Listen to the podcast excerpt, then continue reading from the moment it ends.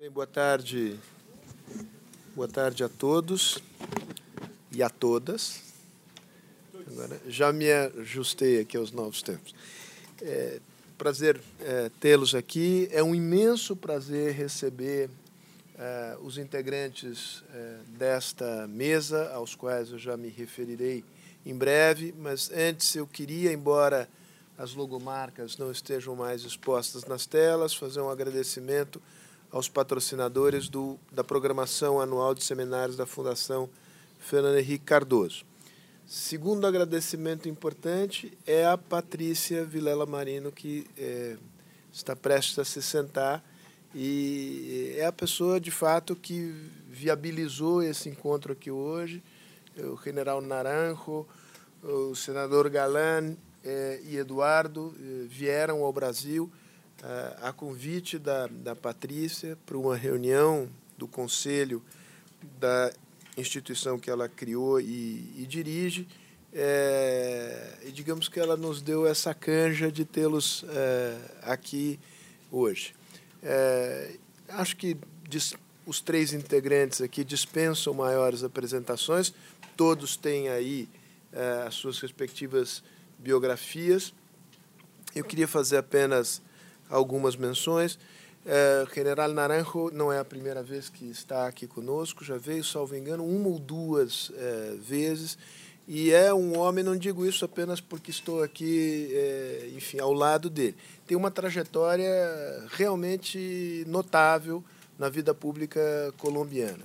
É, foi é, o diretor-geral da Polícia Nacional Colombiana, a qual serviu por quase 40 anos vice-presidente da República no período 2017-2018 e integrou é, a comissão negociadora do governo é, colombiano, que passou boa parte do seu tempo em Havana e produziu o acordo de paz com as Farc. Então, ter aqui entre nós um homem com essa trajetória política e com essa experiência é, de fato, uma honra e um, um, um privilégio. É, lamento não estar um, um, honor e um privilégio. É, o senador uh, Juan Manuel Galán Pachón, que é um cientista político, é um acadêmico que migrou uh, para a vida pública, teve três mandatos, salvo engano, no Senado colombiano. É, e viveu, não diria em carne própria, mas na carne da sua família, os efeitos dramáticos na, da violência eh, na Colômbia. Eh, o pai do senador Galan, também ele, evidentemente, com o mesmo sobrenome Galan, foi assassinado no ano de 1989. Então, eh, quando o senador Galan vem à fundação falar sobre esse tema, digamos, não é apenas um tema que lhe diz respeito do ponto de vista da, da, intelectual e político, é algo que ele toca é, muito diretamente. E, por fim, o Eduardo Salcedo, que é, foi anunciado pela, pela Patrícia aqui como uma espécie, não diria mais de menino prodígio, porque, digamos, você já avançou aí é, para a maturidade, mas que tem um, um, trabalho muito interessante que vai compartilhar aqui conosco. Desenvolveu um software que permite é, é, descortinar, investigar, identificar é, e ajudar o desbaratamento de esquemas criminosos transnacionais. Isso tem uma vasta aplicação em diversos países do mundo e da América Latina. Dito isso, já disse muito, eu passo a palavra a Juan Manuel Galam Pachon, 20 é, minutos para cada um, depois nós abrimos para perguntas da plateia. Boa tarde a todos. Todas, muchas gracias por, por esta oportunidad, por esta invitación. Eh, gracias a Patricia, a Ricardo, al presidente Cardoso. Y pues un orgullo, Sergio, compartir acá mesa otra vez, como hace dos años, con el general Naranjo, que es una de las voces pues, más autorizadas para hablar sobre muchos temas de Colombia, de la región y especialmente del tema que nos convoca hoy, que son los desafíos del proceso de paz y de la paz en, Colombia. Y también Eduardo, pues que se ha destacado como investigador, eh, creando sus software y sus algoritmos para cazar corruptos. Eh, yo quisiera pues, hacer una breve introducción en relación a, este tema de los desafíos de la paz en Colombia, eh, mencionando pues algunas cifras. A veces las cifras hablan mucho más que, que cualquier argumento. Y estamos hablando de un conflicto en Colombia de más de 53 años, conflicto muy largo, de baja intensidad, muy concentrado en un número específico de municipalidades en Colombia.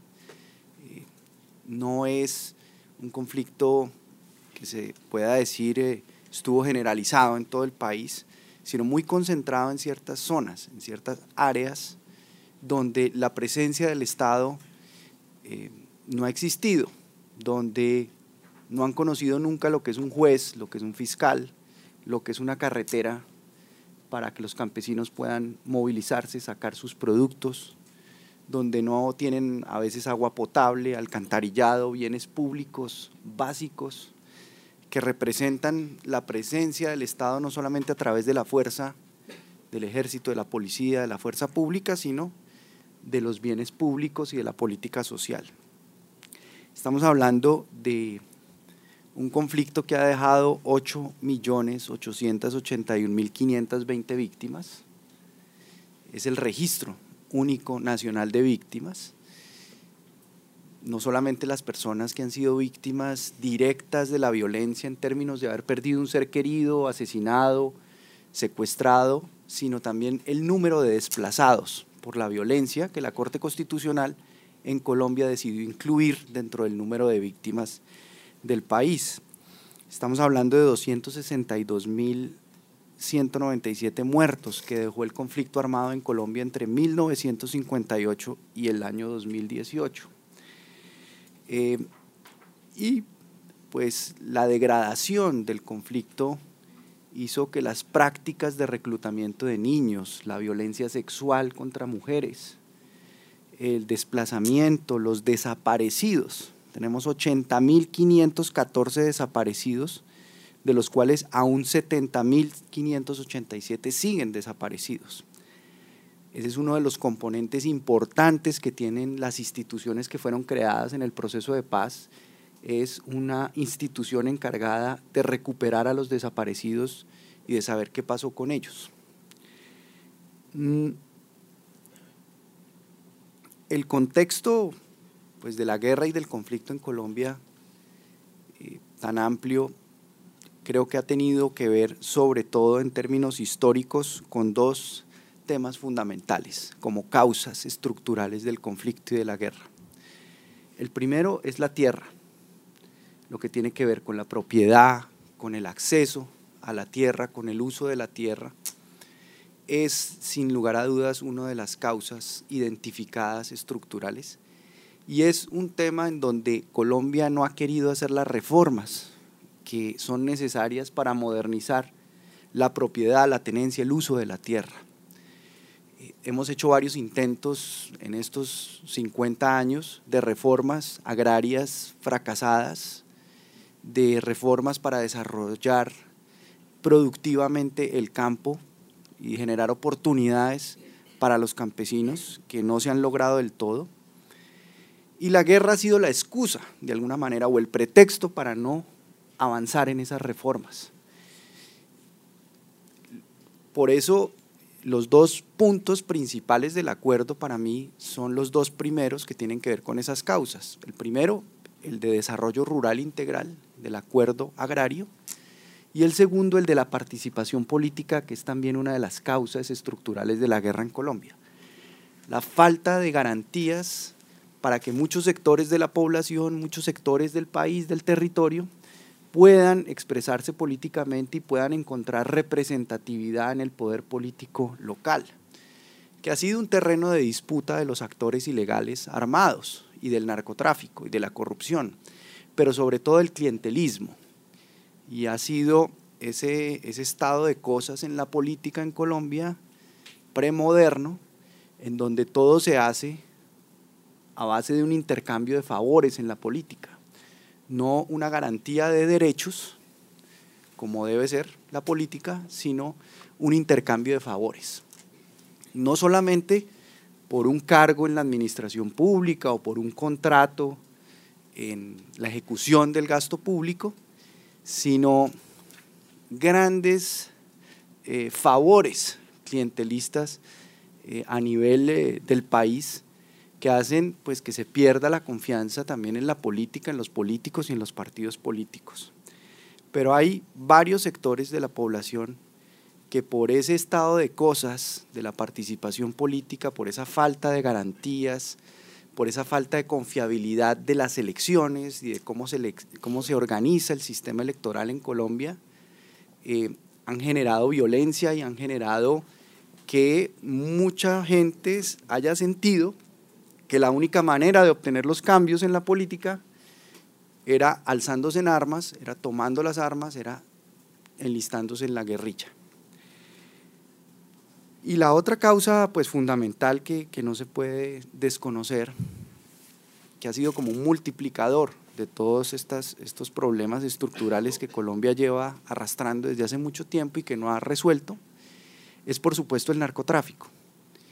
Es eh, cómo eh, pues es un problema que ha venido creciendo en el, tema de la cocaína, las incautaciones que antes eran por kilos, ahora son por toneladas.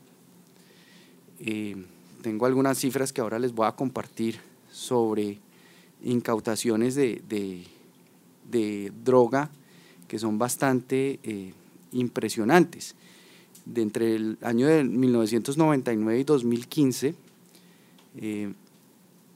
se incautaron, ah bueno, se incautaron 400 toneladas y habrían logrado comercializar en los mercados internacionales, especialmente en Estados Unidos. 860 toneladas de cocaína se produjeron en el año de 2017. Entonces es, es un problema que pues, se explica por muchos factores. La expectativa de beneficios por el proceso de paz es uno de los factores que se han identificado como estimulante a que haya crecido los cultivos de hoja de coca y la producción de cocaína, un dólar fortalecido también, eh, el no avance de la lucha contra la demanda y el consumo en los Estados Unidos y en, en Europa, y también la incursión de los carteles mexicanos que ya no permiten que los carteles colombianos o los colombianos lleven la cocaína hasta Estados Unidos, sino que prácticamente ellos se encargan de recogerla y de transportarla por las rutas desde Centroamérica hasta los Estados Unidos, que además es un tema que se ha relacionado con la crisis migratoria en los Estados Unidos, y es el hecho de que el auge del narcotráfico en Centroamérica, el deterioro de la seguridad en Centroamérica, de la violencia en Centroamérica, que viene relacionado con la cocaína que viene de Colombia ha presionado también a esas poblaciones a migrar hacia los Estados Unidos. Por eso Estados Unidos no solamente mira el narcotráfico en Colombia como tradicionalmente lo ha mirado, sino que ahora le da otra mirada porque lo relaciona directamente con la crisis migratoria de América Central. Mm. Pero para ya hablar un poco más de desafíos presentes del proceso de paz, yo mencionaba ahora en una entrevista que tuvimos con el general Naranjo eh, el problema de la concepción que el gobierno nuevo del presidente Duque actual tiene de la política de paz, que no es una concepción de política de Estado, sino es una concepción de política de gobierno. Y por eso las declaraciones y las señales que ha dado el actual gobierno y el actual presidente son muy preocupantes porque prácticamente da a entender que todo el proceso de paz fue un tema acordado y firmado por el gobierno anterior, el gobierno del presidente Santos, pero que esto a él no, le, no está obligado a, continuarlo, no está obligado a profundizarlo ni a llevarlo a la práctica porque realmente él no, no, no firmó esos compromisos. Esa, esa declaración la hizo a raíz de unos protocolos en relación al proceso de paz con el ELN, en donde dijo que no tenía por qué cumplir unos protocolos que no había firmado su gobierno. Y ahora pues viene una señal también muy preocupante que son las objeciones que el presidente presentó sobre la ley estatutaria de la Justicia Especial para la Paz, que es el corazón del proceso de paz y es todo el sistema de justicia transicional que se pactó en el acuerdo de paz entre el gobierno y las FARC para que los máximos responsables y algunos casos eh, especiales como grandes y graves violaciones a los derechos humanos se llevaran ante la justicia y que quienes se sometieran a la justicia especial para la paz entregaran realmente la verdad para beneficiarse de reducciones en las penas. Pero la ley estatutaria contiene, por ejemplo, todo el reglamento del juicio que se debe desarrollar en caso de que la persona que se somete a la justicia especial para la paz se niegue a colaborar, se niegue a entregar la verdad, pues tiene que ser vencida en juicio. Y la ley estatutaria regula precisamente cómo se va a desarrollar ese juicio para vencer a esa persona que se ha negado a colaborar y a cooperar con la verdad. Esa justicia especial para la paz es muy importante porque es lo que le va a dar a las víctimas la posibilidad de acceder a la verdad judicial porque la Comisión de la Verdad, que es una institución también muy importante del proceso de paz, va a construir o va a reconstruir la historia de estos 50 años de guerra en Colombia, pero es una verdad general, es una verdad abstracta, histórica, sobre lo que ocurrió en Colombia. Lo que va a pasar con la Justicia Especial para la Paz es que las víctimas van a tener la garantía de acceder a su caso en particular a la verdad judicial, que es concreta, que es específica sobre lo que ocurrió y dónde está un ser querido que fue desaparecido, dónde están sus restos para poderlos recuperar, para poderlos enterrar y, hacer el duelo. Ese, digamos, es en este momento el, el principal desafío. ¿Qué va a pasar con esa ley, que además fue una ley avalada por la Corte Constitucional? En Colombia las leyes estatutarias se llaman estatutarias porque tocan el núcleo de los derechos fundamentales. Y al tocar el núcleo de los derechos fundamentales, una vez las aprueba el Congreso de la República, tienen que pasar primero por la Corte Constitucional, que emite un fallo de constitucionalidad antes de que el presidente de la República la pueda sancionar. Entonces, este fue un proyecto que presentó el gobierno Santos al Congreso, que el Congreso aprobó con una mayoría especial requerida para las leyes estatutarias, que pasó a la Corte Constitucional, que la Corte Constitucional avaló y que ahora el gobierno del presidente Duque objeta extemporáneamente, porque ya hubo un fallo de la Corte Constitucional, ya se pronunció el Congreso, y lo objeta además por inconveniente, siendo que fue el mismo gobierno el autor de la ley. Entonces, en este momento en Colombia pues hay mucha incertidumbre en, las filas de las FARC que se han desmovilizado, que han entregado las armas. Eso genera un efecto muy negativo sobre las disidencias de las FARC que existen en este momento en muchos territorios. Y esas señales que da el gobierno de incertidumbre, de falta de claridad, de falta de eh, una política de Estado frente al proceso de paz, pues hace que muchos de las personas que se desmovilizaron o que entregaron las armas estén pensando en regresar al camino eh, anterior. Y pues hay una disputa territorial también muy fuerte en Colombia, una disputa por las economías ilegales en Colombia, porque todos esos espacios que dejó de alguna manera vacíos las FARC al desmovilizarse y al entregar las armas, pues los demás grupos ilegales, los demás grupos armados, el ELN, las bandas criminales, eh, quieren llegar y ocupar esos territorios para imponer su ley, para apoderarse del negocio de la cocaína y del narcotráfico, de la minería ilegal, que también pues, es una fuente de recursos eh, alternativa eh, en esos territorios y para, esas, y para esos grupos criminales. Entonces, eh, el otro efecto también perverso ha sido la ola de violencia frente a líderes sociales. Ha habido un número creciente de líderes sociales en los territorios que han sido asesinados y pues los líderes sociales, los liderazgos territoriales locales, pues no se reemplazan de la noche a la mañana. Es decir, toma años construir un proceso de liderazgo en las comunidades y en los territorios y pues esos asesinatos, esa ola de violencia, pues preocupa mucho porque ha venido creciendo y el Estado realmente no ha sido capaz de desarrollar unos mecanismos especiales de protección eficaces para prevenir los asesinatos de esos eh, líderes sociales en este momento. Eh, teníamos que hablar un poco de Venezuela y de la relación entre Venezuela y, el proceso de paz y la crisis en Venezuela. Yo creo que eh, para, para, no hablar mucho porque ya se me agotó el tiempo prácticamente, creo que en eso también el gobierno colombiano ha cometido errores en no entender que la política exterior, como la política de seguridad y defensa, pues son políticas de Estado, no son políticas de gobierno.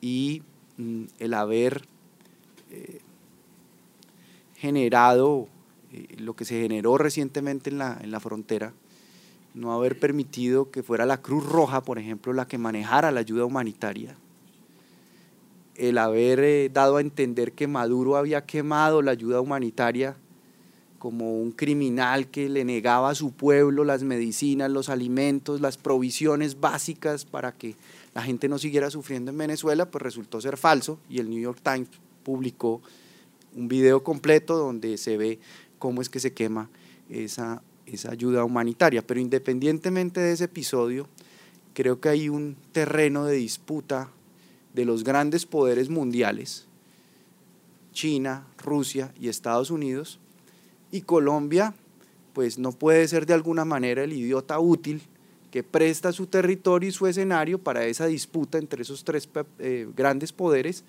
porque cualquier conflicto o guerra que se desencadene, pues no solamente va a representar un baño de sangre en Venezuela, un baño de sangre también para nosotros los colombianos, sino que eh, pues en caso de una guerra el principal perdedor sería Colombia, porque para bien o para mal Colombia y Venezuela, pues su destino está íntimamente ligado, sus pueblos han estado íntimamente ligados a lo largo de toda la historia.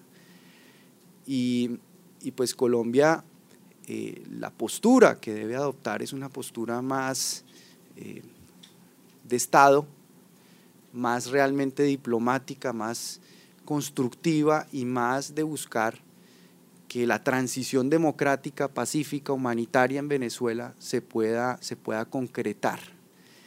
Eh, pero esa relación que tenemos también con los Estados Unidos por el tema del narcotráfico hace que Colombia muchas veces pues quede atrapada en esa relación y busque de alguna manera ser como el, el amortiguador o el, o el primer escudo, la primera línea de lo que los Estados Unidos pretenden hacer eh, en la región y frente a Venezuela. Yo creo que dejaría ahí para respetar el tiempo de, de mis compañeros y pues en las preguntas seguramente habrá la oportunidad de profundizar en algunos temas. Muchas gracias. Bueno, entonces, eh, para continuar con, con, el rigor del tiempo, eh, también quiero comenzar obviamente agradeciendo no solamente al presidente, a la fundación, por propiciar un espacio tan privilegiado de discusión, como lo dijo eh, Juan Manuel, frente a alguien como el, como el general Naranjo, sino obviamente pues quiero agradecer a Patricia, a Ricardo, porque buena parte eh, de, lo que, de lo que vamos a ver durante los próximos minutos, pues es algo que hemos venido desarrollando en trabajos conjuntos con, con la Fundación, con Humanitas 360. Entonces, eh, de manera muy acertada, ya para comenzar, para adentrarnos en, en el tema que nos convoca hoy, de manera muy acertada, Juan Manuel Galán llamaba la atención acerca de los principales obstáculos, eh, digamos, a nivel político que están, que, que, ponen un freno muy fuerte y muy radical en este momento, esta precisa, esta precisa semana, eh, en la posibilidad de avanzar con la consolidación de la paz en Colombia. Específicamente, pues en muy buena medida por las, por las objeciones que ya mencionó Juan Manuel, eh, que ha presentado el gobierno, pues de manera eh, extemporánea y valga la pena decirlo, eh, desarticulada en términos de lo que debería ser la, la, postura del Estado colombiano con respecto a la consolidación de este proceso de paz. Pero entonces yo les quiero eh, mostrar un poco y llamar un poco la atención acerca de la importancia de avanzar en la instauración de la justicia transicional que se diseñó en este caso para poder lograr la desmovilización y la aplicación de justicia, pero sobre todo de justicia en términos de reconstrucción de la verdad, de reconstrucción de lo que pasó en Colombia durante todas estas décadas de conflicto como una condición indispensable para al menos en ese sentido, reparar a las víctimas del conflicto. Y quiero llamar la atención sobre la importancia de esa justicia transicional porque esa es precisamente una de las piedras angulares de la crítica y de la oposición eh, del actual gobierno eh, de Colombia frente al proceso. Eh, el actual gobierno pues, ha llamado la atención reiteradamente sobre el hecho de que, la, de que una eventual y específicamente la ya diseñada justicia transicional va a ser un camino para impunidad. Porque como todo caso de justicia transicional, en aras de ganar acerca de la reconstrucción de la verdad, pues se dan unos beneficios eh, penales, unos beneficios punitivos en términos de disminución de castigo eh, a, los, a las personas, a los actores intervinientes en el conflicto que van a participar de esa justicia transicional, de esa jurisdicción especial de justicia. Entonces, básicamente la apuesta, no solo de Colombia ahora, sino de todos los casos de justicia transicional, de todos los casos de conflicto en los que se ha diseñado una jurisdicción especial de justicia, pues la apuesta consiste en disminuir el castigo punitivo eh, con aras no de ganar impunidad, sino con aras de ganar eh, justicia anamnética, justicia eh, en términos de memoria, de reconstrucción de lo que, de entender qué fue lo que pasó como una condición, ya lo dije, indispensable para reparar a las víctimas y sobre todo como una condición indispensable para evitar la repetición de lo que pasó. Entonces, eh, por esa vía, eh, no solamente este caso eh, de justicia transicional, sino la mayoría de casos de justicia transicional son criticados porque supuestamente buscan impunidad. Pero lamentablemente el gobierno actual, pues entonces eh, ha llevado a su máxima expresión esta crítica al punto, pues como lo, como lo mencionó el, eh, el, ex senador Juan Manuel Galán, al punto eh, de objetar y en la ley estatutaria para la actual justicia transicional y en esa medida pues poner un freno al proceso que debería continuar.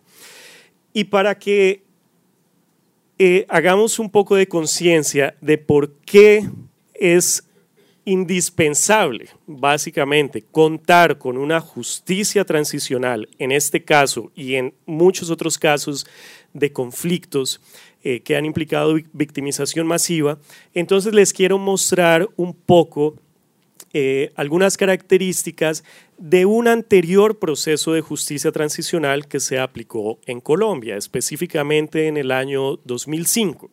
En ese momento, pues de manera paradójica, eh, al gobierno que ahora eh, le parece inconveniente contar con justicia transicional, ese mismo gobierno en su momento impulsó un proceso de justicia transicional eh, que estaba principalmente destinado a facilitar la, desmovilización de grupos narcoparamilitares, aunque no excluía a los grupos guerrilleros y también hubo beneficiados eh, de las filas de la, de la guerrilla que se beneficiaron también con penas disminuidas a cambio de contar la verdad de lo que había sucedido. Entonces, este proceso de justicia eh, de jurisdicción especial comenzó en el año 2005 en Colombia y se denominó de esa manera, como, como aparece ahí, se denominó justicia y paz.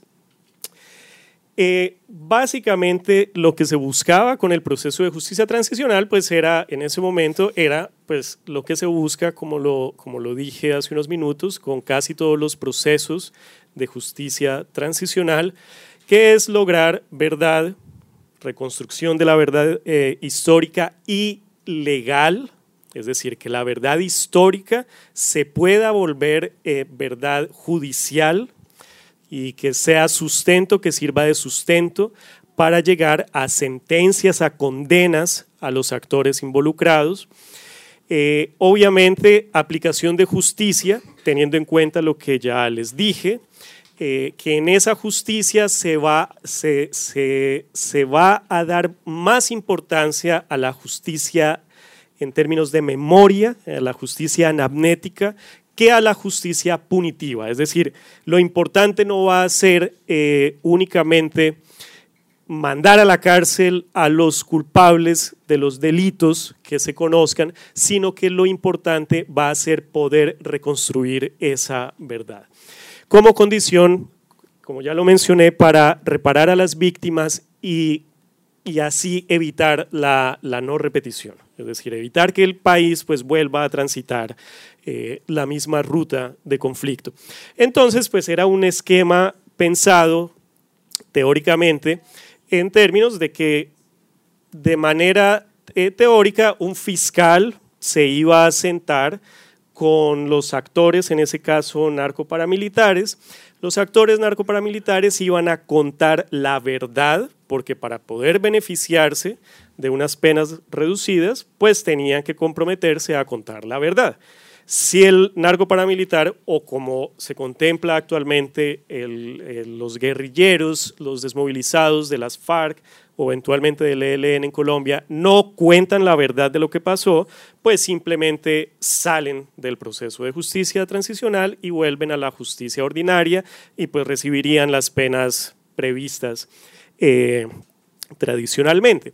Entonces, pues el fiscal recibe toda la información, la verdad, hace su documento de acusación, eh, su imputación de cargos que se la presenta a un juez y el juez va a emitir unas condenas. En este, en este primer, eh, en este proceso de justicia transicional, de eh, justicia y paz del año 2005, se contemplaban, por ejemplo, ocho años de, de condenas, de penas. Entonces, a cambio de que los, los narcoparamilitares principalmente contaran la verdad, iban a recibir máximo ocho años de condena, sin importar la cantidad o el tipo de delitos. Cuando uno lo dice así, salido de contexto, pues entonces obviamente suena a impunidad, pues suena a que sin importar el delito de lesa humanidad que, que haya cometido, pues ocho años no es un castigo proporcional, entonces pues se habla de impunidad. No obstante, es siempre importante recordar que para recibir ese beneficio de ocho años, el compromiso era contar la verdad. Entonces el proceso comenzó, como les, como les dije, con un fiscal que se sienta con el, el, postulado, se llamaba en ese momento, que iba a ser el actor criminal beneficiado. Eh, todo el proceso comenzaba con, algo que se llamaban las versiones libres, en, la que, las que el criminal, el actor narcoparamilitar, iba a contar, iba a comenzar a proporcionar información. Eh, entonces, para que nos hagamos una idea de la complejidad y de la extensión de lo que estamos eh, tratando cuando hablamos de un proceso de justicia transicional, de la complejidad criminal de lo que se está discutiendo. Entonces aquí traje un, extracto de, la primera, de lo que fue la primera eh, audiencia, versión libre, de un comandante, eh, llamado así. eh, Ever Velosa, lo tienen ahí, conocido con el alias de, de HH. Entonces, eso fue el, el 29 de octubre del año 2007. Entonces, ahí el fiscal le dice que tenga en cuenta que es posible que esta audiencia tome algunos días, pues porque se preveía que fuera pues una información extensa, entonces se iban a, poner, a poder demorar algunos días. Entonces, HA, el comandante criminal narcoparamilitar HH dice que sí, que es consciente de eso, y entonces comienzan. Luego estuve revisando, eh, mientras preparaba esta, eh, esta intervención, estuve revisando una de las últimas versiones libres y la fecha era febrero 26 del año 2009, es decir, 16 meses después de la primera versión libre. Eso quiere decir que básicamente HH llevaba 16 meses proporcionando información acerca de personas involucradas, víctimas, lugares, eh, de los apoyos por parte de las fuerzas eh, legítimas del ejército, eh, información acerca de quienes financiaron el proyecto narcoparamilitar, información acerca de los narcotraficantes que luego se aliaron, información acerca de los líderes políticos que también apoyaron el proceso narcoparamilitar, etcétera, etcétera. Para este momento, eh, la cantidad de información excedía por mucho lo que se había eh, supuesto inicialmente. El fiscal, en este caso, eh, suponía que iba a tomar unos días, pero nadie suponía que, que un solo, uno solo de los comandantes podía durar hablando y proporcionando información durante 16 meses. Entonces, y eso es solamente para uno de los muchos comandantes de estas megaestructuras criminales de las Autodefensas Unidas de Colombia. Eh, entonces, ese, e, ese, digamos, diseño teórico rápidamente se convirtió en un mar de información con nombres, fechas, eh, acerca de los cuales el fiscal básicamente no encontraba sentido. Porque una cosa es que a un fiscal le comenten unos pocos datos y que encuentre entonces un sentido para, poder acusar, pero otra cosa es que se acumulen miles y miles y miles de horas de grabación y que luego de manera mágica se asuma que ese mismo fiscal, luego de escuchar todo eso, va a entender toda la estructura y va a entender quién hizo qué. Entonces, rápidamente, justicia y paz, el proceso de justicia transicional de justicia y paz se volvió en algo de este tipo. Y había comenzado en el año 2005 y era ya el año 2011, por ejemplo, recuerdo perfectamente, y obviamente, obviamente no había sentencias aún, y ni siquiera habían acusaciones, ni siquiera los fiscales habían podido elaborar las acusaciones, porque eso, de nuevo, era solo para uno de los comandantes. Entonces, básicamente era muy posible que en ese momento el proceso entero colapsara. Es decir, que se acabara, se cumplieran los ocho años que estaban previstos y fácilmente iba a poder eh, llegarse a la vergüenza de que ni siquiera iba a haber sentencias de condena. Entonces, en ese momento, eh, algunos fiscales, porque esto no fue una postura de la Fiscalía eh, de Justicia y Paz en conjunto, sino algunos fiscales se aproximaron al Centro Internacional de Justicia Transicional y a nosotros, a la Fundación Vortex que presido, eh, para pedir apoyo para darle sentido a esos mares de información.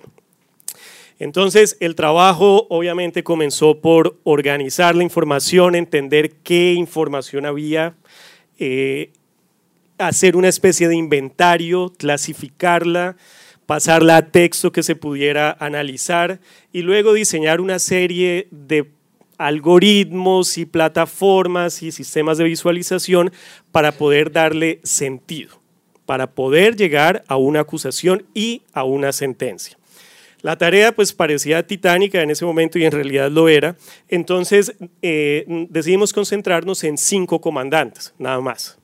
Todo el proceso de justicia transicional, intentar darle sentido a la información de cinco comandantes. Entonces, esto es, por ejemplo, todos los nombres que ese comandante narcoparamilitar HH que, que, mencionábamos ahorita, que duró 16 meses, entonces aquí, por ejemplo, quedaron todos los nombres.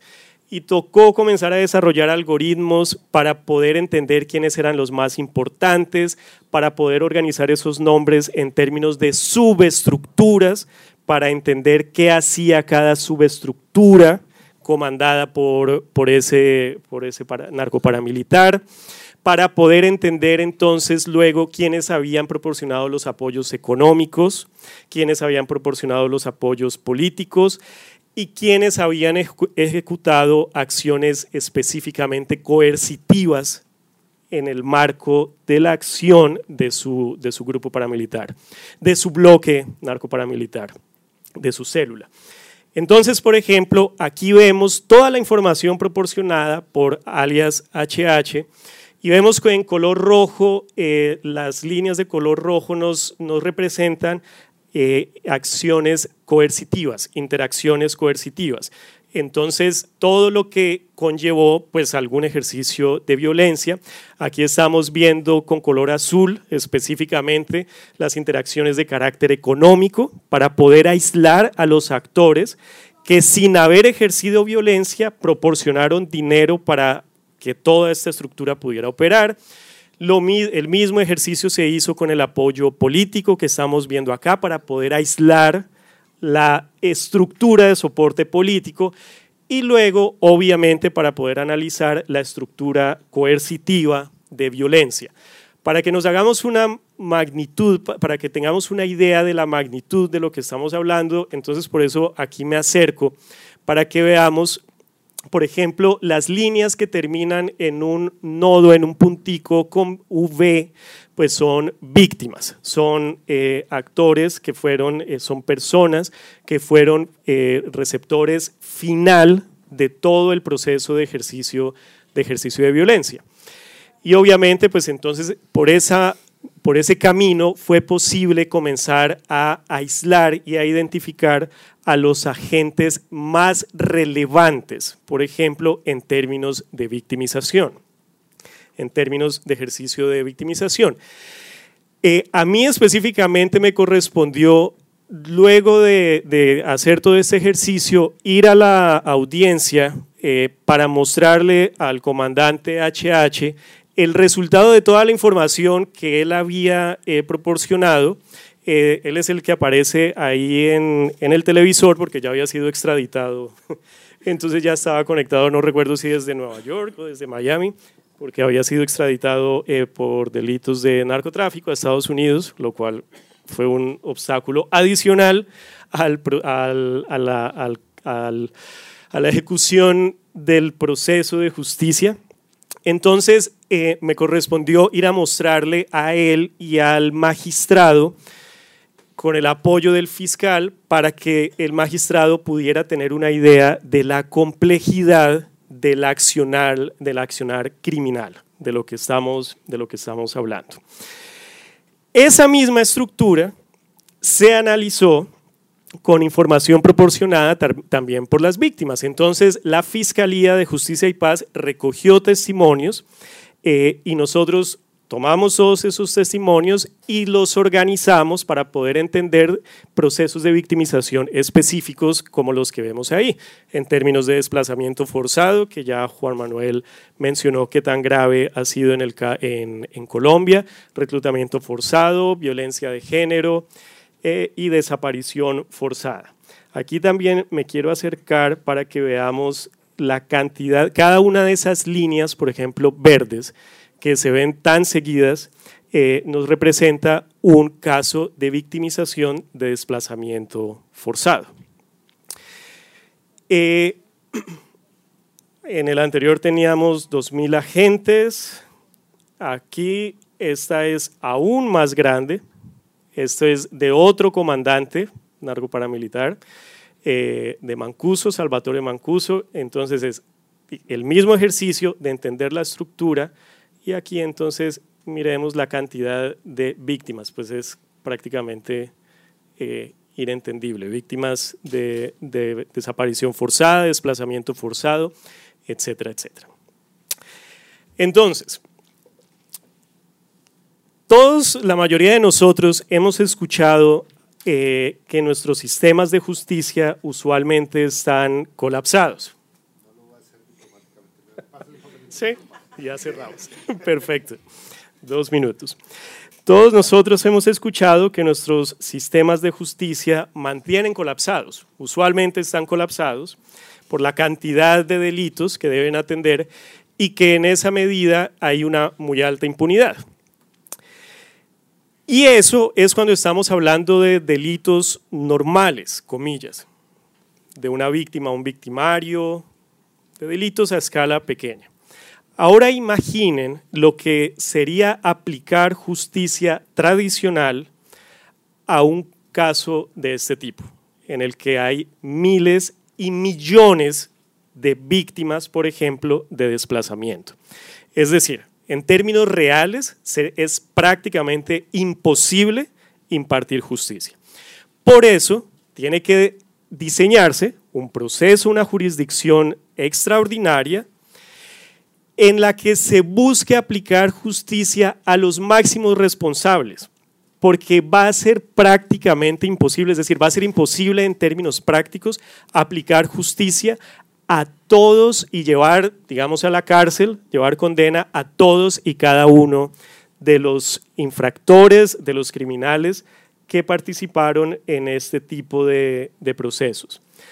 Ya para terminar, afortunadamente, entonces, eh, gracias a, en, en, parte a este ejercicio de análisis de estructura criminal, gracias al compromiso de los fiscales que que decidieron eh, adoptar esta tarea y gracias a la Corte Suprema que en su momento eh, incluso desarrolló jurisprudencia para poder perseguir, por ejemplo, acusar y perseguir penalmente a políticos, líderes políticos que fueron parte de estos esquemas de, de victimización, de macrovictimización, aunque no hubieran obviamente disparado un solo tiro.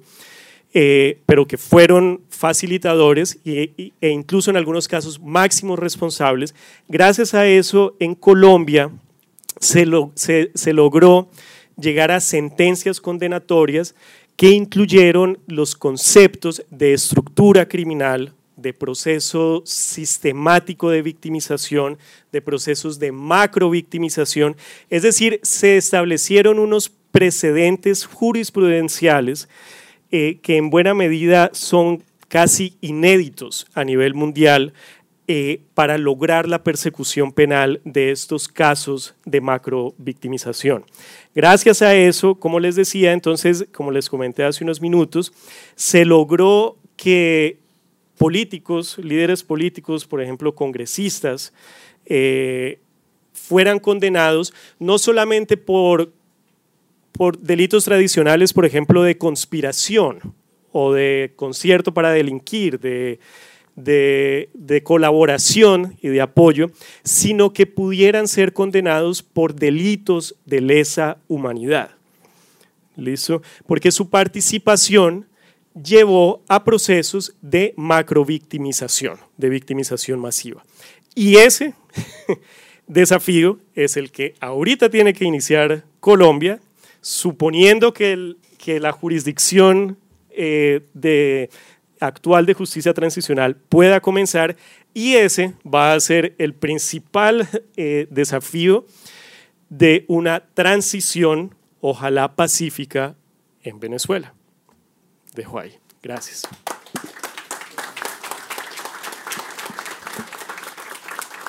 Bueno, muchas gracias, Sergio. Déjenme comenzar a esta hora del día por saludar con el respeto y admiración de siempre al señor presidente Cardoso. Mi gracias por abrirle a Humanitas 360 y a todos nosotros esta su casa para congregarnos alrededor de temas vitales para nuestros países, para la región y diría para el mundo. Déjeme, señor presidente, cambiar un poco el orden del protocolo tradicional para saludar en primerísimo lugar a quienes a quien hemos dicho es el símbolo de una causa de Patricia, de Ricardo, que es Daniel. Daniel, ven para acá. Porque este niño, realmente, para la Fundación y para todos nosotros, se ha convertido en el punto de inspiración para que las nuevas generaciones no tengan que padecer lo que han padecido nuestros niños, niñas y adolescentes en tantos años de violencia. Y por eso te queremos dar las gracias, porque estamos seguros que tus padres y nosotros haremos el mejor esfuerzo para que tú y tus compañeros de generación asuman un liderazgo transformador de la humanidad. Te voy a pedir, le voy a pedir a todos nuestros amigos aquí un aplauso para ti.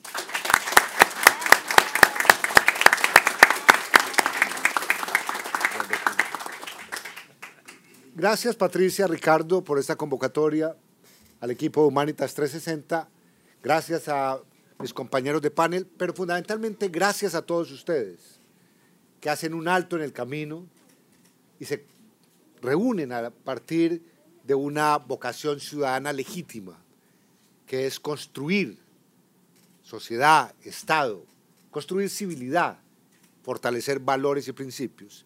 Y gracias a quienes nos siguen por estas redes sociales, porque nos han informado que estamos encadenados a una transmisión y desde aquí nuestro saludo a todos aquellos hombres y mujeres que, repito, tienen la generosidad de escucharnos. Congregados para hablar de Colombia, el proceso de paz, para hablar de Venezuela y para hablar de la región en general, permítanme aproximarme saludando antes, no puedo dejarla por fuera, a quien ha sido mi compañera de Bregan 37 años. Gracias Claudia, mi esposa, por estar aquí. No me lo hubiera perdonado haber saludado a todo el mundo menos a quien realmente es mi compañera de viaje. Pero digo, digo, ¿cuál es el contexto en el que estamos dando esta discusión y esta conversación? Y hay unos elementos comunes al contexto. ¿Qué duda cabe que tenemos globalmente a una ciudadanía indignada con el Estado, sus instituciones y con la política y los políticos. Lo que parecían ser fenómenos distantes a nosotros, la primavera árabe, siria, turca, griega, española, luego trasladada al puente de Brooklyn hace unos años, es una oleada de indignación y de un verano generalizado en relación con las demandas de una ciudadanía que quiere respuestas efectivas y que finalmente busca respuestas y soluciones a las velocidades que imponen los tiempos de la posmodernidad. Esa indignación nos plantea entonces el primer y más grande desafío en nuestra opinión. ¿Cómo ser multiplicadores de confianza en el Estado, en las instituciones y en los principios y valores democráticos? Es allí, digamos, el gran dilema hoy de los liderazgos políticos. Porque algunos frente a la indignación se atrincheran en el camino facilista de hacer antipolítica. Y no saben que haciendo antipolítica lo que se destruye finalmente es Estado social de derecho, Estado democrático. Y por lo tanto, yo diría que estamos aquí en medio de las dificultades que enfrentamos para transmitir de manera propositiva una visión que cree confianza y esa confianza trascienda al futuro.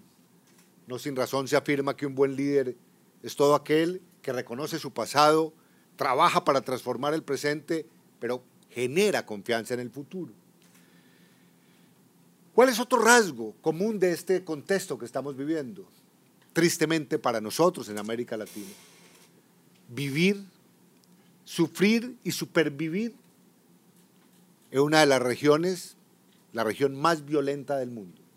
Qué tristeza tener que aproximarnos a esta realidad afirmando sobre hechos objetivos que de cerca de 500 mil homicidios, muertes violentas que se dan en el mundo cada año, 140 mil se originan en América Latina.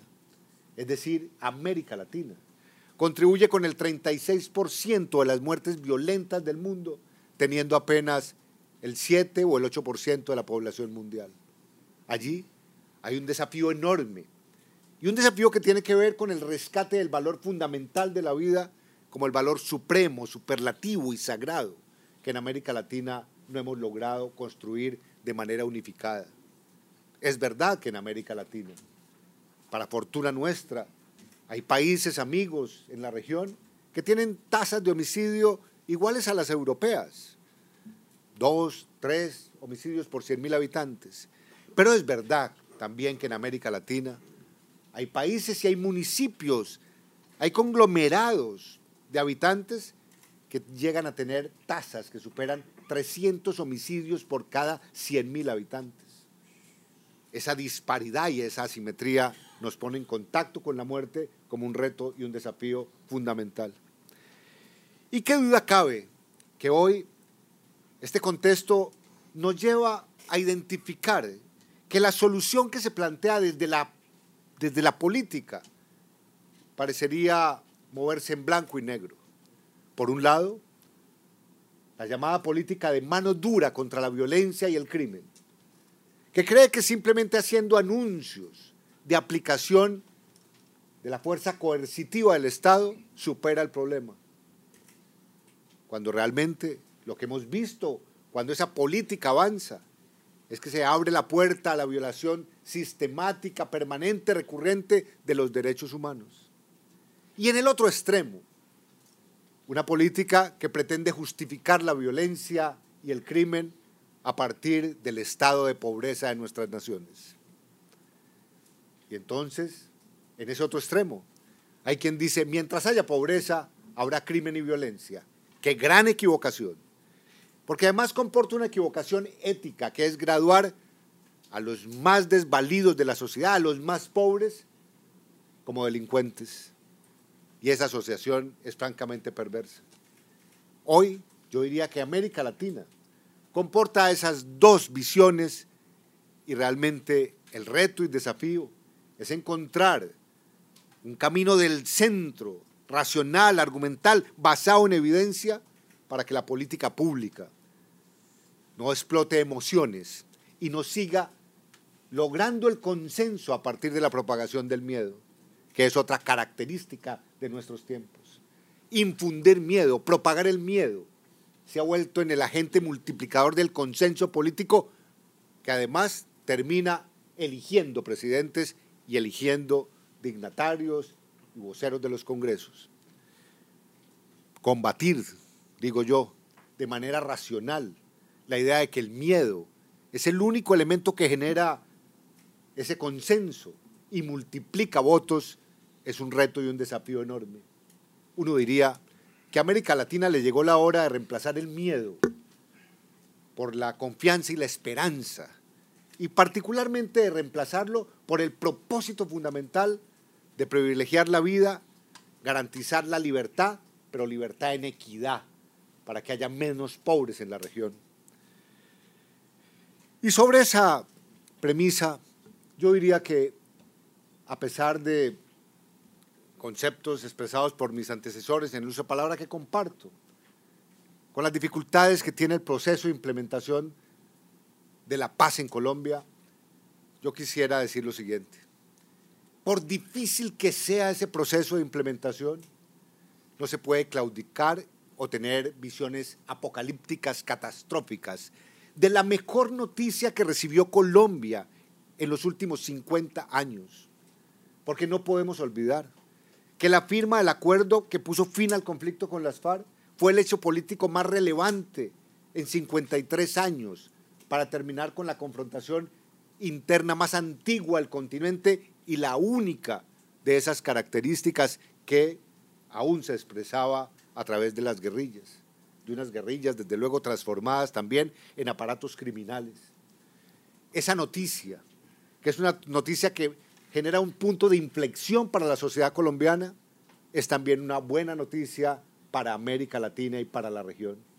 Y por lo tanto digo también que los esfuerzos en Colombia para llegar a ese acuerdo y construir paz no solamente son una buena noticia para los colombianos, sino para los pueblos de América Latina, para los países de América Latina, para la sociedad latinoamericana en general y sus ciudadanos.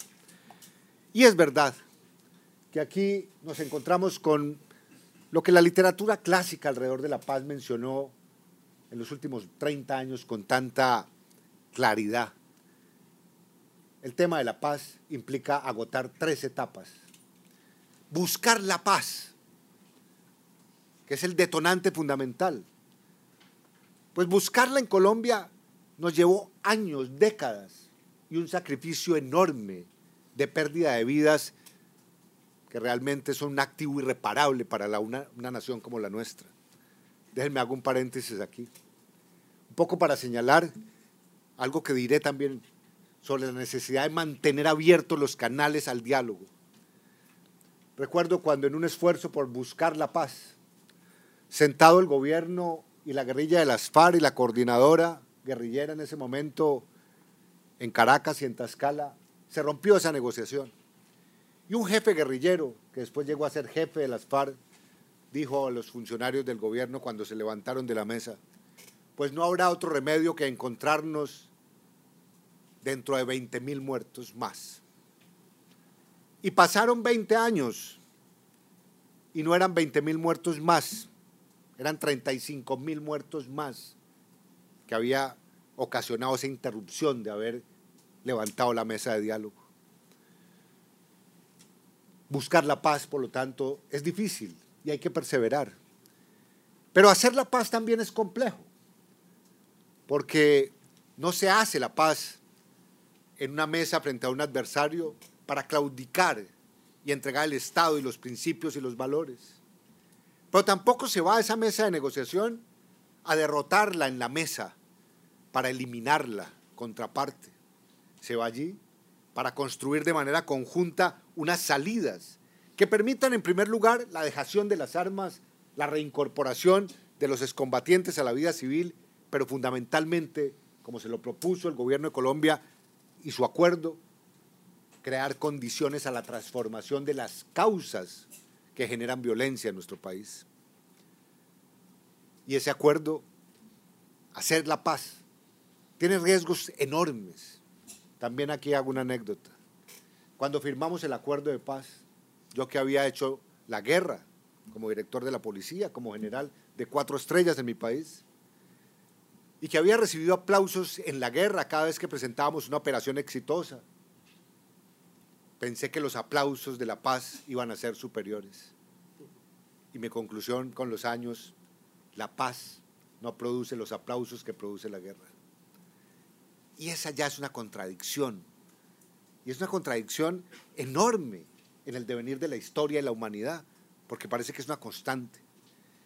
Pero lo que quiero significar es que hacer la paz significa pagar unos costos políticos en la coyuntura, pero instalarse del lado correcto de la historia al final. Y la literatura clásica también menciona la tercera etapa, que es construir la paz. Porque no puede pretenderse que a la firma de un acuerdo que pone fin a un conflicto haya una transformación automática, mágica, maravillosa de realidades que han persistido en la historia de nuestros pueblos y que tienen que ver con la violencia, la ausencia del Estado y en general la ausencia de aplicación de justicia. Pues bien, en Colombia estamos en esa tercera etapa hoy. Y cuando uno revisa ¿Qué avance hemos tenido de diciembre del 2016 a hoy? Uno podría recurrir al viejo símil de ver el medio vaso lleno de agua o vacío de agua. Y déjenme decirles que en medio de las dificultades que enfrentamos hoy, mencionaría primero el, vacío, el vaso lleno de agua en estos términos. El acuerdo produjo la desmovilización y entrega de armas efectivas de más de 11.000 combatientes que estaban desplegados cuando firmamos el acuerdo en 280 municipios de los 1.100 colombianos y eso ya es un logro enorme. Hay un vaso lleno también cuando observadores como Eduardo y otras organizaciones pueden constatar que en las zonas de conflicto en estos años, año a año, nos hemos evitado la muerte de cerca de 3.000 colombianos que morían allá en la profundidad periférica de esa selva y que a nadie importaban. Medio vaso lleno, cuando uno estima que quienes encabezaban las acciones de esa guerrilla, que se manifestaba a través de las armas de manera violenta, están hoy sentados en el Congreso con voz y con voto en el Senado y en la Cámara. Y ese logro fundamental de haber cambiado, como diría un viejo líder, lo digo con respeto porque lo escucho desde los años 80, cuando empezó a transformar la realidad española, el expresidente Felipe González dice, en un acuerdo de paz de lo que se trata es de cambiar las botas y las balas por votos. Cambiar las balas por votos. Y eso lo logramos en este acuerdo, cuando vemos sentadas a la dirigencia de las FARC en el Congreso y no, no planificando acciones terroristas para destruir nacionalidad. Y hay activos que son intangibles. Cuando una sociedad instala en el imaginario del pensamiento de esa sociedad un valor, hace ese valor en el debate público sea controversial como es el de la paz y ha sido entre nosotros. Qué bueno que en Colombia estemos hablando tanto de paz como hemos hablado estos años y no tanto de la guerra. Uno diría que hoy el reto de los colombianos ya no es ver cómo ganamos la guerra, sino cómo construimos la paz y eso empieza a cambiar la ecuación de una sociedad en función de su futuro. Pero claro, tenemos retos y desafíos preocupantes y tenemos también el medio vaso vacío. Medio vaso vacío que tiene que ver, por ejemplo, con eh, la incapacidad que hemos tenido los colombianos para que haya un consenso político donde la paz no sea entendida como la paz de un gobierno en particular, sino como un valor de toda la sociedad, de toda la clase política y del Estado colombiano. Allí ha habido una incapacidad grande nuestra. Y ha habido una incapacidad grande nuestra, paradójicamente, porque este es un proceso que se desarrolló y se abordó desde una visión claramente democrática, al punto de que sin necesidad vinculante, ni constitucional ni legal, el presidente de la República llevó los acuerdos a un plebiscito, buscando justamente un punto de encuentro y de expresión ciudadana alrededor del acuerdo. Hoy cuando ha pasado el tiempo y yo he compartido con expertos en estas materias, con líderes políticos, me dicen, oiga Naranjo, general, Oscar, se equivocaron llevando esto a un plebiscito sin necesidad. Yo respeto esa opinión, pero déjenme decirle lo siguiente, a pesar de la realidad que enfrentamos, polarizada en nuestro país alrededor de la paz, yo como demócrata digo qué bueno que haya sido así. A mí no me hubiera gustado una paz impuesta por la puerta de atrás. El hecho de este proceso que mencionaba Eduardo, de justicia y paz con los paramilitares, hay que decirlo, a los colombianos no nos preguntaron cuáles iban a ser las características de la justicia transicional aplicada a los paramilitares. Y claro, pues eso lo aceptó la gente porque el silencio que reinó sobre cómo sería fue alto, pero en la medida en que se fue conociendo, hubo sectores de víctimas que dijeron, esto no puede ser así. Pero esa incapacidad de generar ese consenso y yo diría ese pacto político nacional por la paz sigue siendo un déficit de nuestro proceso. Ese medio vaso vacío tiene que ver también con eh, la superación de algo que no hemos logrado. Increíble que en nuestro país, digo increíble y lo asumo con responsabilidad, que algún sector de la academia, de la dirigencia política, hoy, después de 53 años de esa violencia con las FARC, diga que no ha existido un conflicto armado en Colombia. Y que como no existía conflicto armado, lo que había una agresión terrorista que necesitaba era la aplicación de justicia ordinaria para eliminar a ese contradictor criminal. La verdad, cuando hoy estamos discutiendo alrededor de la justicia transicional, las objeciones que ha formulado el señor presidente a la ley estatutaria, en el fondo de todo gravita. Es una visión de que no había necesidad de justicia transicional porque no hubo conflicto y que lo que se imponía era aplicar el derecho penal convencional, tradicional, con lo cual lo que estaríamos es colapsando la justicia y abriendo un mar de impunidad. Porque después de 53 años de violaciones sistemáticas permanentes en el territorio que dejaron el número de víctimas que mencionó Juan Manuel y el número de hechos criminales que habría que someter caso a caso a la justicia, esa justicia colapsaría y realmente ni habría verdad, ni habría reparación, ni habría justicia, y mucho menos la premisa de la no repetición. Hoy, yo digo, en medio de estas dificultades, Colombia tiene que darle gracias a la comunidad internacional. Y soy optimista de que este proceso no dará marcha atrás por varias razones.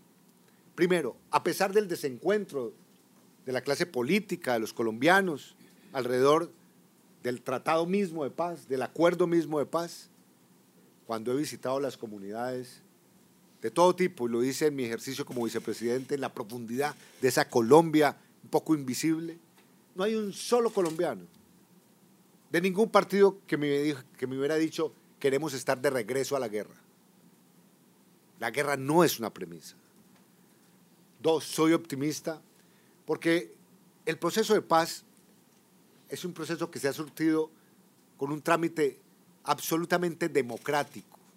Lo negoció el Ejecutivo, lo avaló el Legislativo y la Corte Constitucional está dictando sentencias y fallos para incorporarlo a la constitucionalidad en la jurisprudencia colombiana. Y es un proceso sólido, porque cuando fui, tuve el privilegio de hacerlo como vicepresidente, a presentar los avances de la implementación al Consejo de Seguridad de Naciones Unidas, que es el órgano verificador con una misión especial en Colombia, en algunos temas como el de reintegración política, social económica de los excombatientes. De ese consejo salía una voz unánime que decía, el acuerdo de paz en Colombia es la mejor noticia que este consejo ha tenido en años, en un multo altamente convulsionado, y nos ocuparemos de cuidar ese activo que empieza a producir Colombia para que no se desvanezca.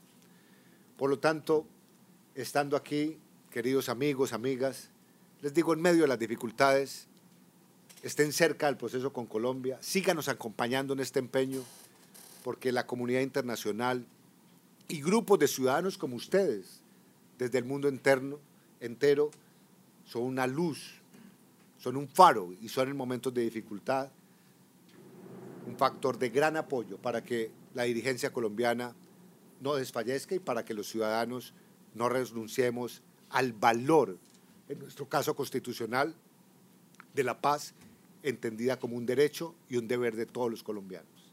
Muchas gracias.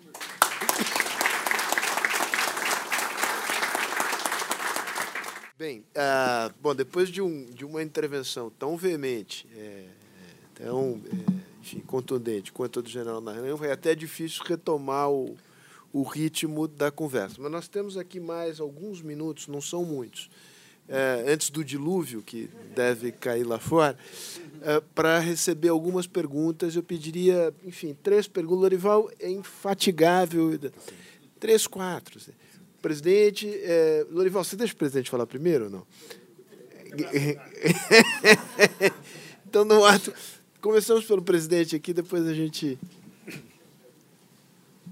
Falo em português ou em espanhol? Como o senhor quiser. Eu vou falar em castelhano porque me vão entender melhor que. Bueno, mire, eu raramente he escuchado uma discussão aqui tão relevante como esta. Realmente foi muito impressionante o testigo de vocês.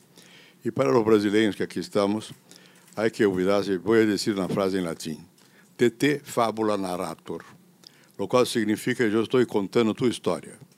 Porque às vezes aqui em Brasil uno piensa que la guerrilla en Colombia. Bueno, aquí también tenemos milicias, guerrillas, no guerrilla en el sentido tradicional, pero gente que se muere.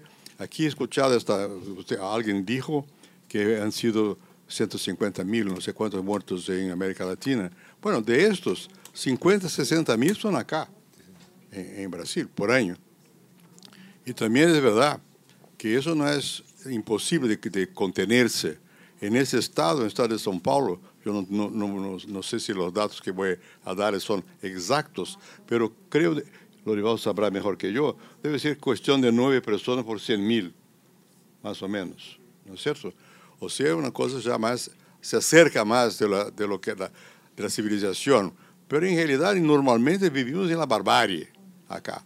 Y lo que ha sido repetido aquí también se atañe, atañe a Brasil, o sea, la cuestión de que el odio que se ha que se vehiculado y que con, con, hay una especie de estado de guerra entre los, los, opositores políticos, tiene consecuencias muy, muy trágicas que tienen que ser eh, naturalmente cambiadas con un gozo, como lo hizo usted, de confianza en la democracia, en la libertad y en el futuro. En este momento estamos otra vez una discusión que parecería muy retrasada, muy atrasada, cambiar el estatuto de desarmamento, o sea, dar a la persona la libertad de, de, de portar armas. Bueno, vimos ayer en São Paulo una matanza en un colegio, ¿eh? lo cual produjo un estado de shock en la población. Bueno, si imaginas que se va a solventar dando arma a un profesor, es la locura. Es realmente aumentar la posibilidad de que más muertos ocurren en, el país. Yo, tuve el honor de estar en Cartagena de India eh, para, en fin, entusiasmar el, el, mundo, el mundo de exageración, pero estaban ahí varios, estaba Felipe González, estaba Tony Blair, en, los intentos de Juan Manuel de, lograr un proceso de paz en, en, Colombia. Y se ha logrado el proceso de paz. Parecía ser imposible lograr el proceso de paz. Se ha logrado. No hay que perderlo ahora. Yo sé que hay muchas conciencias jurídicas, le cuesta aceptar la justicia transnacional. Bueno, pero mejor la justicia transnacional que la, la mortandad generalizada, que lo que había. No sé cuánto usted sabe, general, lo que usted a mí me ha influenciado una vez que estuve en Colombia como presidente de la Comisión Global sobre el uso de drogas, contra nuevas, en favor de nuevas políticas de drogas. Usted dijo que, que para cada eh, narcotraficante que se mataba había dos, tres y más porque el, el consumo aumentaba. Y que el asunto era bajar, tratar de bajar el consumo y no solamente de matar a los narcotraficantes.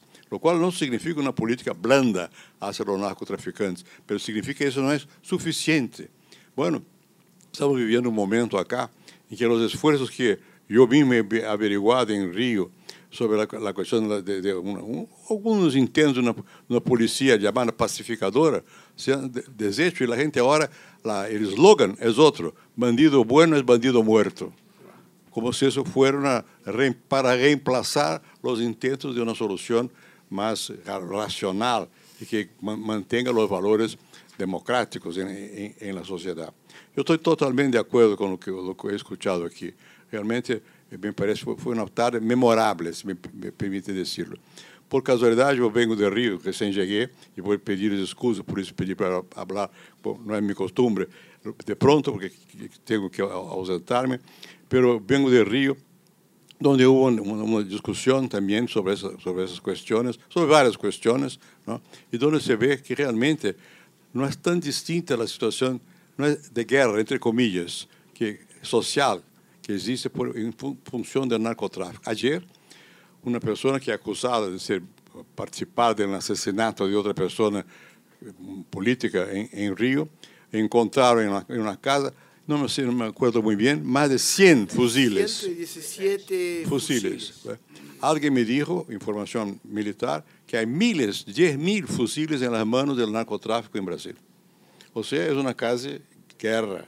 Lo que nosotros no, no, nos damos cuenta de la gravedad de la situación, pero tenemos mucho que aprender con ustedes y actuar como ustedes han actuado. Usted fue comandante de la represión y tuvo la capacidad de eh, volverse una especie de líder de un proceso de pacificación.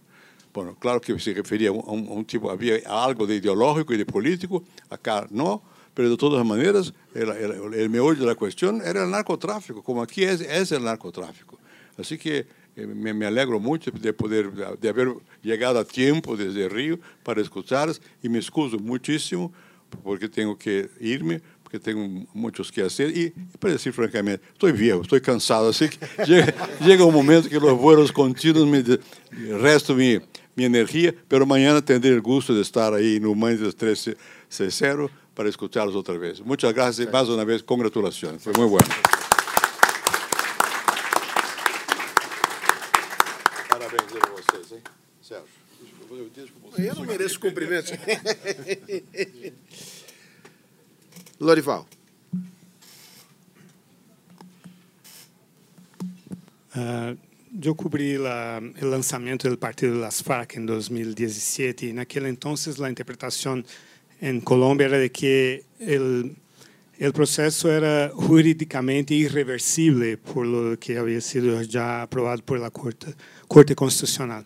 Queria perguntar se essa sigue sendo a interpretação ou se há algum alguma possibilidade de que em la justiça o processo seja revertido e em termos políticos se ou seja não somente em termos políticos mas como é que o presidente Iván Duque pode de alguma maneira perjudicar a execução o cumprimento do acordo e eu não entendi como eh, entre o processo de, de tra transicional el pasado con, los, AUC, fue posible que uno de los uh, postulantes o postulados fuera extraditado a Estados Unidos, si eso puede pasar ahora también. Gracias. Primero él, después usted. Después. Eh, muy buenas tardes. Eh, obrigado, Fausto.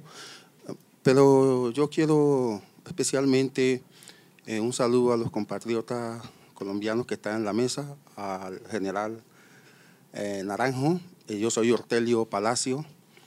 me considero una víctima de todo el proceso de violencia en nuestro país. Yo soy, provengo de Sintrainagro, en Urabá, y estaba en la masacre de Chinita, que usted sabe muy bien lo que pasó. Eh, sé su papel eh, como general en Colombia, pero también su heroica posición y aporte que dio al proceso de paz en Habana y los resultados que hoy tenemos en Colombia cuentan con nuestro apoyo eh, indiscutible. Eh, Colombia no merece más la guerra. Entonces, realmente me siento muy contento Nunca pensé encontrarlo tan cerca así, eh, general, pero sí eh, creo que es muy importante. Yo quería hacer una ah, reflexión a lo que el doctor Juan Manuel hablaba ahora de un poco tocó sobre los obstáculos ah, para la paz. Eh, yo eh, me recuerdo muy bien, si hablamos de los últimos 10 presidentes colombianos, en Colombia nunca tuvimos, que yo me acuerdo en mis 53 años de edad, no tuvimos nunca un presidente de izquierda. Nosotros siempre tuvimos una, si podemos rotular, tuvimos una derecha y una, una derecha, centro derecha y una derecha. Siempre un bipartidismo que de alguna manera en los últimos 60, 70 años ha gobernado el país. Y eh, yo eh, diría que una de las causas de la guerra en Colombia no ha sido eh, por los resultados y por su frustración que el general dijo ahora sobre los aplausos más para la guerra y los aplausos menos para la paz, que yo también me quedé muy frustrado con el plebiscito en Colombia fue un golpe para mi cabeza. Querido, Pero quería apenas preguntarle, hacerle una pregunta al general que es el responsable, diría yo, el héroe, uno de los héroes de la paz en Colombia. ¿Será que, no será que la guerra ha sido el gran, el, gran, la gran base para el mantenimiento del poder en nuestro país? O sea, la guerra ha servido para que todos estos procesos, 60 años, se haya mantenido inalterado en cuanto no se había una solución. La propia realidad actualmente, lo digo general, me perdone, porque la propia realidad actualmente me lo permite, el fracaso del plebiscito se da justamente a partir del enfrentamiento político de Uribe y Santos. O sea, Uribe plantea una posición totalmente contraria a la paz porque no quería que Santos eligiera a su sucesor para el próximo periodo. Y, esto afectó sobremanera realmente las posibilidades de un aplauso mayor a la paz. Yo quería que si usted está de acuerdo con esta opinión. Muchas gracias. Gracias. Mais uma aqui. Bom, super rápido. Uma aqui e uma ali. Vamos lá. E o... Permisso? Permisso, pero muito rápido. Então não vou fazer uma pergunta, vou fazer um agradecimento. Muito obrigado né, pela aula de hoje. Meu nome é Sandro Soares, sou conhecido como Testinha, sou presido uma entidade chamada Social Skate, que trabalha com esporte e educação. É, não posso me furtar de dizer que eu estou até emocionado de estar é, em frente Juan Galan, porque estudei a história de Carlos Galan e aprendi muito com ele. Né? Desculpa não falar espanhol, General Oscar. Meu professor está aqui, é o Daniel. Eu dou aula de skate para ele e ele me ensina um pouquinho de espanhol. Então eu estou aprendendo um pouquinho com, com o Daniel, que é um, um grande homem já. Né? Uh, a minha entidade ela fica na periferia do, de São Paulo. Ela fica a um quilômetro da tragédia que ocorreu ontem no colégio. Tanto que a hora que a gente estava com as crianças na quadra, a polícia passou e falou: voltem, vão para suas casas, porque está tendo uma ocorrência muito grave próximo de vocês. Né? E, e, lá nós sofremos com, a, com o narcotráfico também, né, que são as facções, a corrupção né, local da prefeitura, a violência, a violência de gênero. E essa aula de hoje me deixa muito grato para levar mais conhecimento é, com, é, sobre prevenção, né, para lutarmos contra essa impunidade e contra a ausência do Estado. Eu queria agradecer muito vocês, agradecer principalmente Patrícia e o Ricardo, que hoje são nossos únicos apoiadores na nossa luta. E, e desculpa, estou emocionado mais uma vez, mas obrigado. Depois, se você permitir, tirar uma foto comigo, por favor, e dizer que é, Juan Galan, feliz em estar contigo. Muito obrigado, muito graça. Foi rápido. Quem, quem, quiser conhecer mais, Social Skate, está em todas as redes sociais. Muito obrigado. Maravilha, obrigadíssimo. Felipe Rasto, rapidinho, y e una persona lá atrás. Bueno, rápido. Eh, eh, quería, hablar sobre Venezuela, rápido. Oír eh, la opinión de ustedes sobre la iniciativa de nuestro vicepresidente, aparentemente, atentar, arreglar y mediar el conflicto con los militares en Venezuela y el gobierno como una solución pacífica. Ustedes son mucho más conocedores de Venezuela que nosotros. ¿Usted cree que eso puede llegar a buen punto? Pido, esa es la punto. Última pregunta.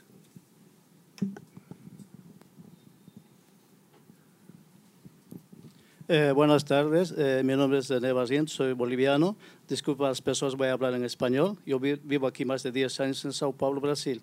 Quería hacer una pregunta para mí. Ustedes son unos héroes del pueblo colombiano. Eh, mucha valentía, mucho coraje para luchar por un pueblo colombiano que la verdad desde los orígenes ya antes de los españoles, vosotros fueron también libertadores de América Latina. Yo quería hacer una pregunta. Eh, nosotros sabemos muy, muy bien América Latina, Hugo Chávez consiguió el poder sin guerrilla. ¿Será que las FARC desistieron también pensando que podrían conseguir un poder a través de la democracia? una pregunta. Y otra, ¿no sería bueno ustedes ya como líderes que estuvieron en la historia de la, de la, contra, contra los FARC, el gesto de liberación nacional, ¿no serían ustedes unos portadores para comenzar un nuevo plebiscito, ya que el plebiscito lamentablemente ganó eh, el que no estaba de acuerdo. No sería bueno, no sé si sería constitucional o jurídico, a través de un nuevo consenso democrático allá en Colombia, hacer nuevamente un plebiscito. Muchas gracias.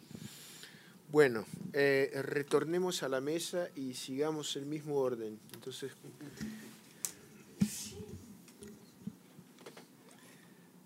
Bueno, muchas gracias aquí a querido amigo por ese, esa organización tan importante que, que estás liderando y que estás trabajando. Mm, sobre la pregunta de la irreversibilidad jurídica del acuerdo, nosotros los colombianos tenemos una tradición que es el fetiche de la ley. Nosotros creemos que todo el mundo gira alrededor de las leyes, que todos los problemas se van a resolver si nosotros hacemos leyes o las reformamos. Tenemos una constitución de 1991 que hemos reformado. Pues yo perdí la cuenta, general, no sé si usted le lleva la cuenta a las reformas constitucionales. Acá fueron Pero- más de 100 enmiendas a la Es decir, una constitución larguísima que quiere abarcar absolutamente todo lo divino y lo humano, pero además... Exacto. Yo envidio a los americanos y su capacidad de tener la constitución que tienen, ¿no? Y de poderse ceñir a, a esa constitución.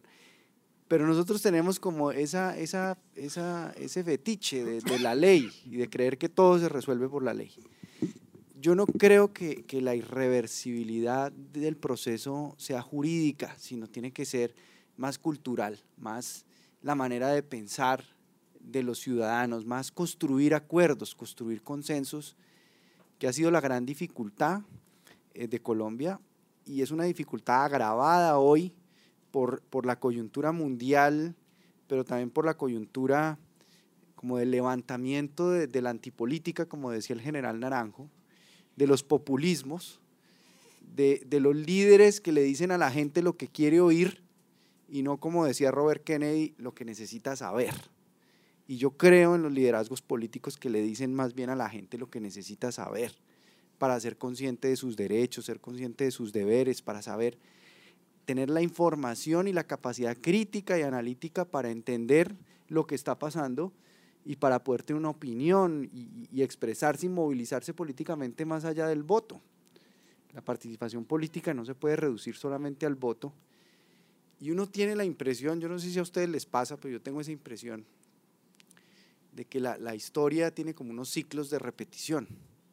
Y estamos en el mundo como en una especie de ciclo repitiendo lo que ocurrió tras la Primera Guerra Mundial, que pues hace poco se celebró el armisticio de los 100 años, en donde la gente empezó con una desafección, como decía el general, un cuestionamiento al sistema democrático que no ofrecía soluciones y no ofrecía respuestas a las necesidades y las expectativas de la gente, y empezó como un proceso de cuestionamiento de la democracia con el surgimiento de esos liderazgos caudillistas, extremos, populistas, y, y uno ve como un escenario en el mundo servido para que eso empiece a repetirse. Lo que pasó en Alemania con Baviera, lo que está pasando en Andalucía, en España, lo que pasó en Hungría, lo que pasó en Polonia, lo que está pasando en Italia, lo que está pasando en Francia, lo que está pasando en Estados Unidos con Trump. Es decir, todos esos viejos fantasmas de la historia que, que, que se creían superados están como resurgiendo. El racismo, la xenofobia, la crisis de la inmigración. Y, y yo creo que, que la, la, democracia otra vez está siendo puesta a prueba y si no eh, nos ponemos de acuerdo, los que defendemos la democracia y seguimos peleando entre nosotros también, pues eso le va a abrir el camino mucho más fácilmente y mucho más rápido a esa antipolítica y a esos liderazgos populistas. Entonces, yo sí creo que hay que hacer un gran esfuerzo ciudadano de movilización, de organización, para presionar la irreversibilidad del proceso en esos términos y no tanto en términos jurídicos. Porque el actual gobierno, pues yo sé que el general tiene una postura muy diplomática y muy institucional, eh, por supuesto, yo soy un poco más, eh, eh, digamos, irresponsable en mis opiniones, pero yo diría que, que el actual gobierno, claro, lo que le interesa es agitar los miedos, es generar la guerra de nuevo para no perder el poder. Y ese es el escenario que están trabajando para las elecciones regionales de octubre, donde vamos a elegir todos los alcaldes de Colombia, todos los gobernadores de Colombia, todos los concejales, todos los diputados, y donde la base del centro democrático, el partido Uribe, el partido de Duque, es que ese ambiente se mantenga para poder tener réditos electorales. Y esa es una gran irresponsabilidad. es decir, jugar con esa buena noticia que costó tanto tener eh, para echarla por la borda en la coyuntura de una elección eh, que se avecina. esa sería como mi, mi percepción sobre, sobre tu pregunta y sobre lo de Venezuela, pues yo le cedo la palabra a mis compañeros para que no tomarme todo el tiempo de las respuestas.